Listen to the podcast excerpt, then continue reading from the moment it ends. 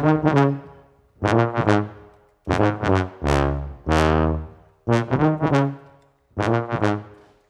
qui me fait marcher, moi je crois que ce sont les insatisfactions.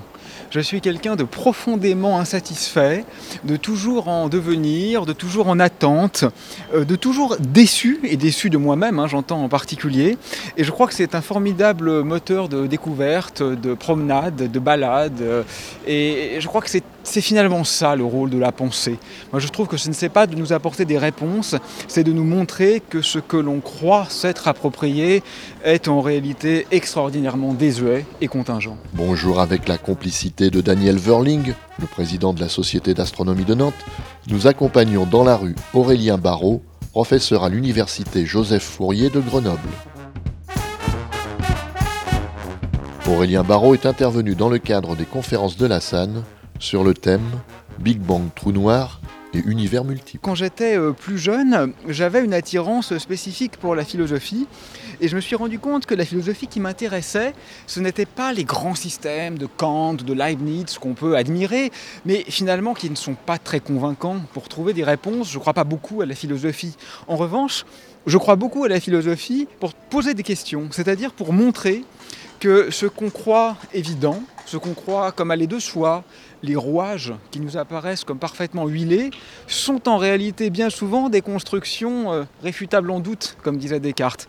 Et c'est ça que je trouve intéressant dans la pensée, et paradoxalement peut-être, il me semble que la science, euh, contrairement à ce que pensent un certain nombre de collègues, euh, s'inscrit exactement dans cette démarche. C'est beaucoup plus une démarche d'interrogation qu'une démarche de réponse. Vous avez pris dès l'origine conscience de votre état de foetus. Quand vous êtes né, vous vous dit tiens, mais c'est évident, euh, il existe des univers parallèles. Oui, je ne sais pas bien quand je suis né. Vous savez, je crois que personne ne sait quand il est né. On est tous nés euh, presque une infinité de fois. On est, peut-être né à chaque seconde finalement. J'ai pas tellement l'impression d'être en continuité avec moi-même. Je, je... Non mais c'est une question intéressante. Oh, regardez, si vous avez fait une énorme bêtise quand vous avez 6 mois, vous ne vous sentez pas coupable si vous l'avez faite à 15 ans ou 16 ans, là, vous commencez à vous sentir un peu coupable, vous êtes un peu le même. Mais à partir d'où cesse-t-on d'être le même? À partir de quel âge dois-je me sentir responsable de mes éventuels euh, actes ou pensées? J'en sais rien en fait. Donc je crois que je suis un peu un, éternel nouveau-né. Vous savez, c'est ce, que, c'est ce que veut dire le mot nature d'ailleurs en latin. C'est l'éternelle nouvelle naissante, c'est celle qui n'arrête pas de naître. Alors je suis peut-être un, n'arrêtant pas de naître et donc n'arrêtant pas de mourir hein, par la même occasion, parce que pour naître, il faut qu'il y ait de la place, donc euh, il faut aussi qu'il y ait de la mort.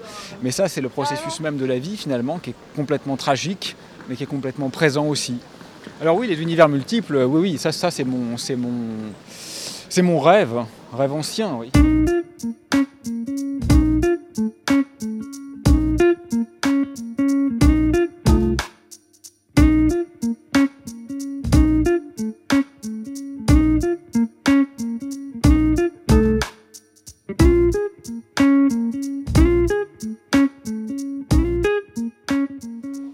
Cézanne, je trouve, c'est celui qui représente l'univers préconceptuel, pré-prédicatif, c'est-à-dire avant le langage.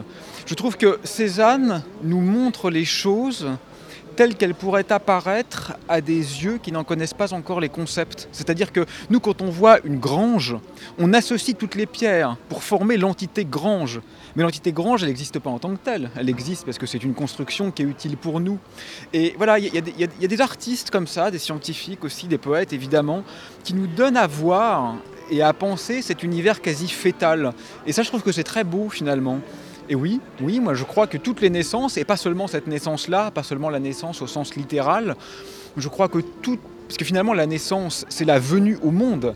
Et la venue, c'est un processus dynamique. Donc on ne cesse de venir au monde. Être au monde, ça, n'existe pas. Ça n'a pas de sens d'être au monde. On ne veut pas être au monde, n'est-ce pas? Quand on est au monde, on n'y est déjà plus. On est déjà en train de mourir.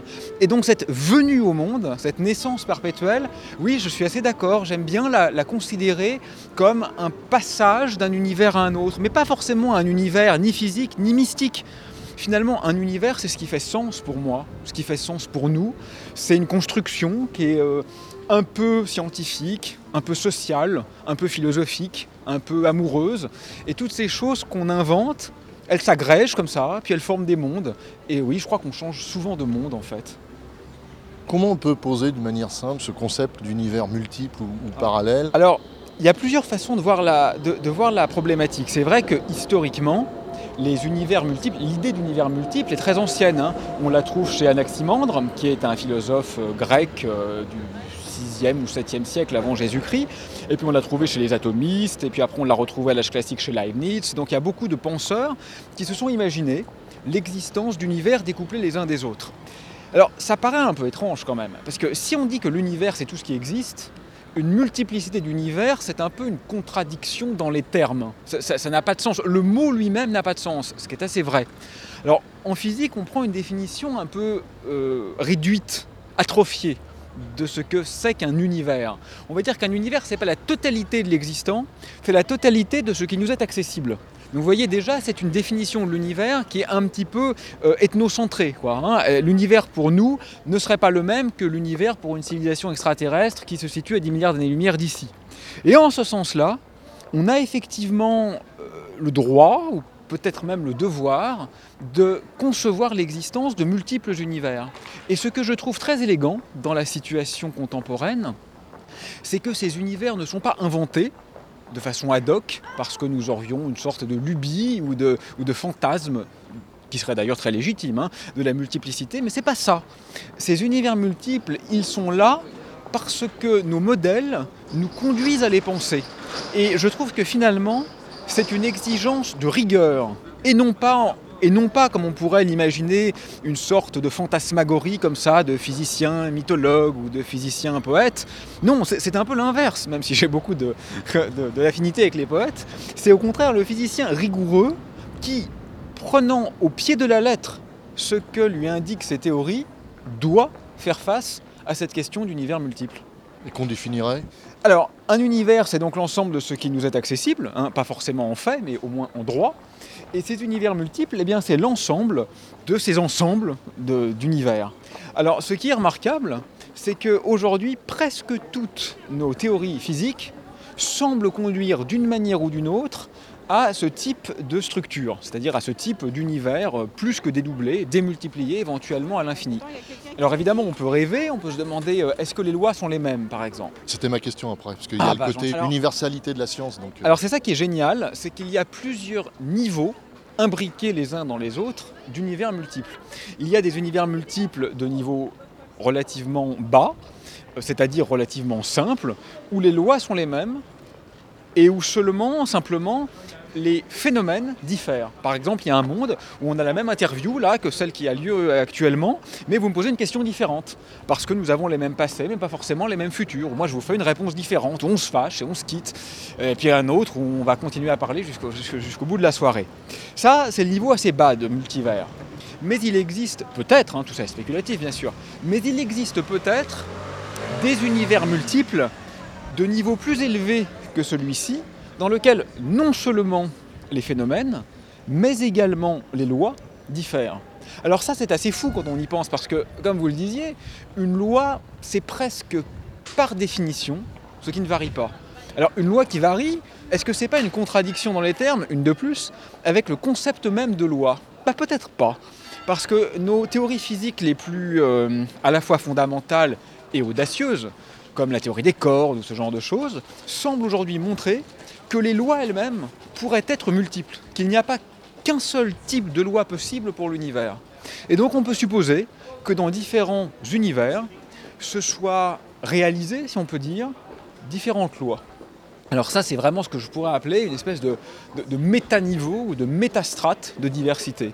Là, on peut laisser vaquer notre imagination et tout ou presque devient possible. On peut imaginer des mondes à cinq dimensions, des mondes sans temps, des mondes sans lumière, des mondes sans matière et tout ce qui peut aller encore au-delà de ce que nous sommes capables de dire.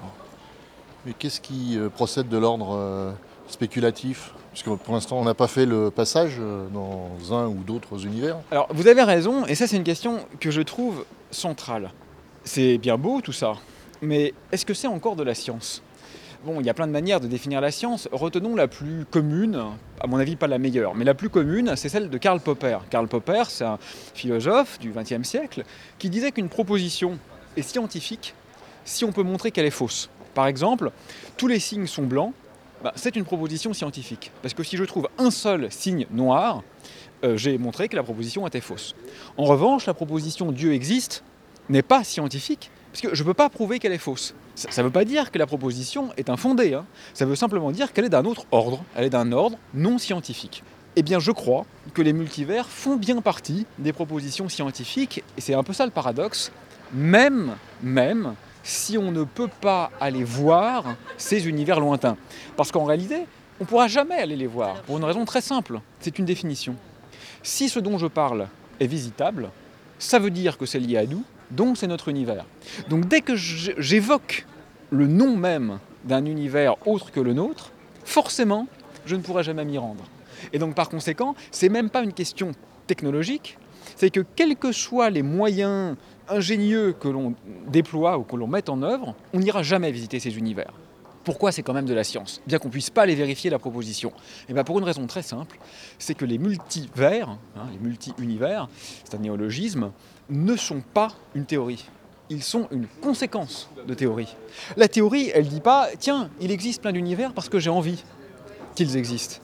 La théorie, elle répond à des questions très précises de physique, des particules, de gravitation, euh, de tout ce qu'on veut.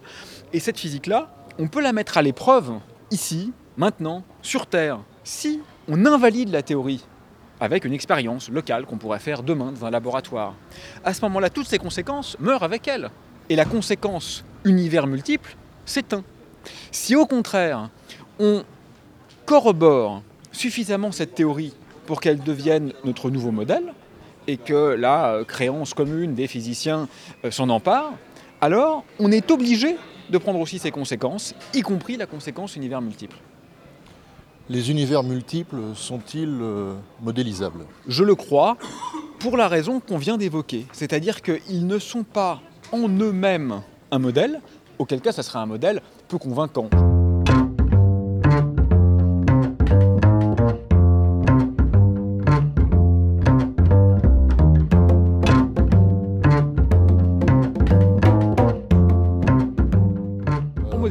Un accès total. C'est-à-dire que, alors pas forcément dans l'état actuel des connaissances techniques, mais ça c'est pas grave, ça il faut laisser un peu de temps aux chercheurs. Mais si on prend par exemple le multivers prédit par la théorie des cordes, qui est une théorie spéculative d'unification, il est probable qu'on sache un jour calculer très précisément quelle est la forme de ce multivers, c'est-à-dire quel est le pourcentage d'univers ayant telle caractéristique, quel est le pourcentage d'univers ayant telle autre caractéristique, et ainsi de suite. Et de cette manière, même si on ne s'extrait pas physiquement de notre univers, parce qu'on ne pourra jamais le faire, par définition de notre univers, on peut avoir une vision euh, modélisée, comme vous le disiez, de l'ensemble de l'architecture de cette espèce de méta-monde. Et cette vision ne sera pas arbitraire, ça ne sera pas une lubie de physicien qui va inventer ce qu'il souhaite y découvrir, ça sera une conséquence technique des théories qui décrivent ce monde. Pour le dire simplement, une théorie qui marche dans ce monde-là, dans celui où nous sommes, dans cet univers, le seul auquel on a accès, ne va pas donner n'importe quoi dans les autres univers. Elle va donner des choses très précises dans les autres univers. Et donc le fait de contraindre la théorie avec ce que je vois ici, va me permettre de connaître ce qui se passe au-delà. Mais c'est un peu comme sur Terre. Finalement, euh, une fois qu'on a compris que la Terre était ronde, on n'a pas besoin de faire complètement le tour de la Terre pour savoir qu'elle continue d'être ronde derrière l'horizon. On ne voit, plus maintenant bien sûr, mais dans le passé, on ne voyait qu'un petit bout de la Terre, et on a quand même pu en inférer beaucoup de propriétés y compris sur les euh, portions de terre qui ne sont pas visibles. pas tous les détails évidemment, ça on ne pourra pas le savoir. On ne peut pas savoir s'il y a d'autres peuplades qui vivent autre part dans le multivers, comme on ne savait pas s'il y avait des habitants en Amérique du Sud avant d'aller voir. Mais globalement, au niveau de l'architecture statistique, c'est-à-dire de la probabilité d'une architecture donnée, ça je pense qu'on pourra le faire. Un de vos multiples, qui est entré en ce moment dans un autre univers, euh, d'être interviewé, mais qu'il y a d'autres outils méthodologiques. Euh, qu'est-ce qui vous autorise à dire qu'il ne vous rencontrera jamais? Il y a plusieurs sens à la question. Si vraiment on l'apprend stricto sensu, s'il est dans un autre univers, il ne peut pas me rencontrer par définition. C'est-à-dire que s'il peut me rencontrer, ça veut dire que nous sommes en contact causal, ça veut dire que nous avons une possibilité de nous rencontrer, et si nous avons une possibilité de nous rencontrer, c'est que nous sommes dans le même univers. Donc là, je, peux être assez euh, tranquille pour vous répondre, parce que ça ne dépend pas de mon intelligence, auquel cas je serais très inquiet, parce que celle-ci est très limitée, mais ça dépend de la définition du mot. Nous accompagnons dans la rue Aurélien Barrault, professeur à l'université Joseph Fourier de Grenoble.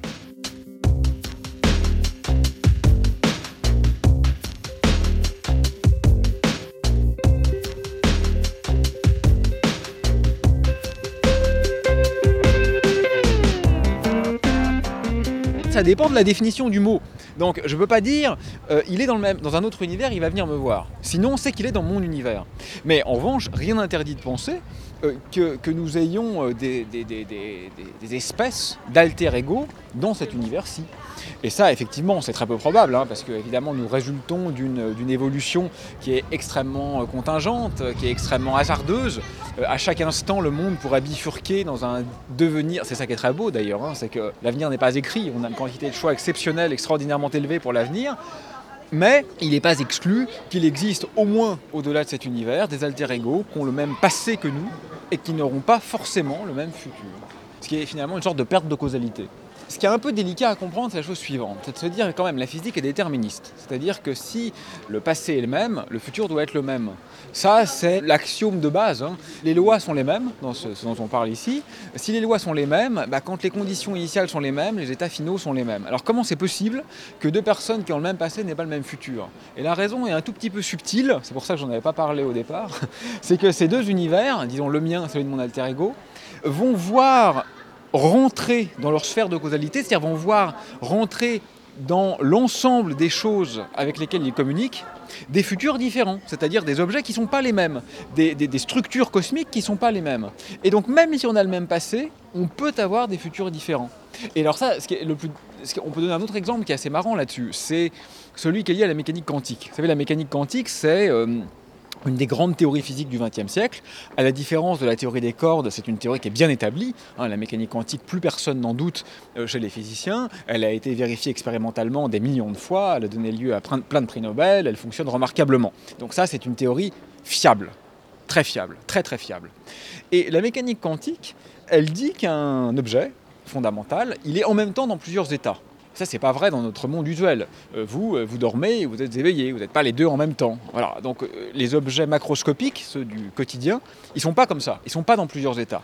Et donc, on se dit, bah ça, ça veut dire que quand un système quantique, donc un système tout petit en gros, interagit avec un système macroscopique, c'est-à-dire usuel, eh ben, il se passe une opération très compliquée, très bizarre, qu'on appelle une projection ou une réduction.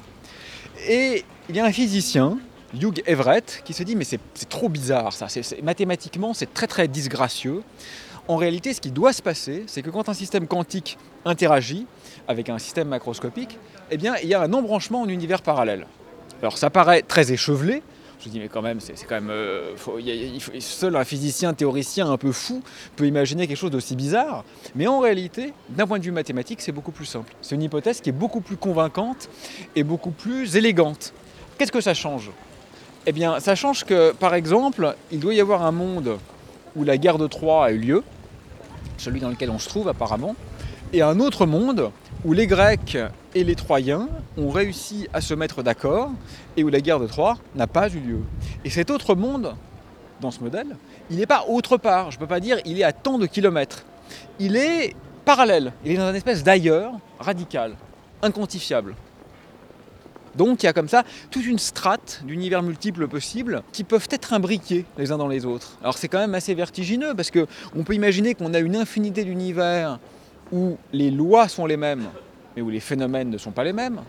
Qu'en parallèle de ça, on a une infinité d'univers qui se découplent comme en mécanique quantique les uns des autres. Et puis encore au-dessus de ça, on a une infinité d'univers où même les lois sont différentes. Alors ça, je trouve que si ça s'avérait correct, ça serait quand même une révolution un peu comparable à la révolution copernicienne. Hein. Copernic a compris que euh, le monde n'était pas centré sur la Terre, que, les cieux étaient infiniment vastes. Eh bien, euh, maintenant, il deviendrait euh, méta infiniment vaste.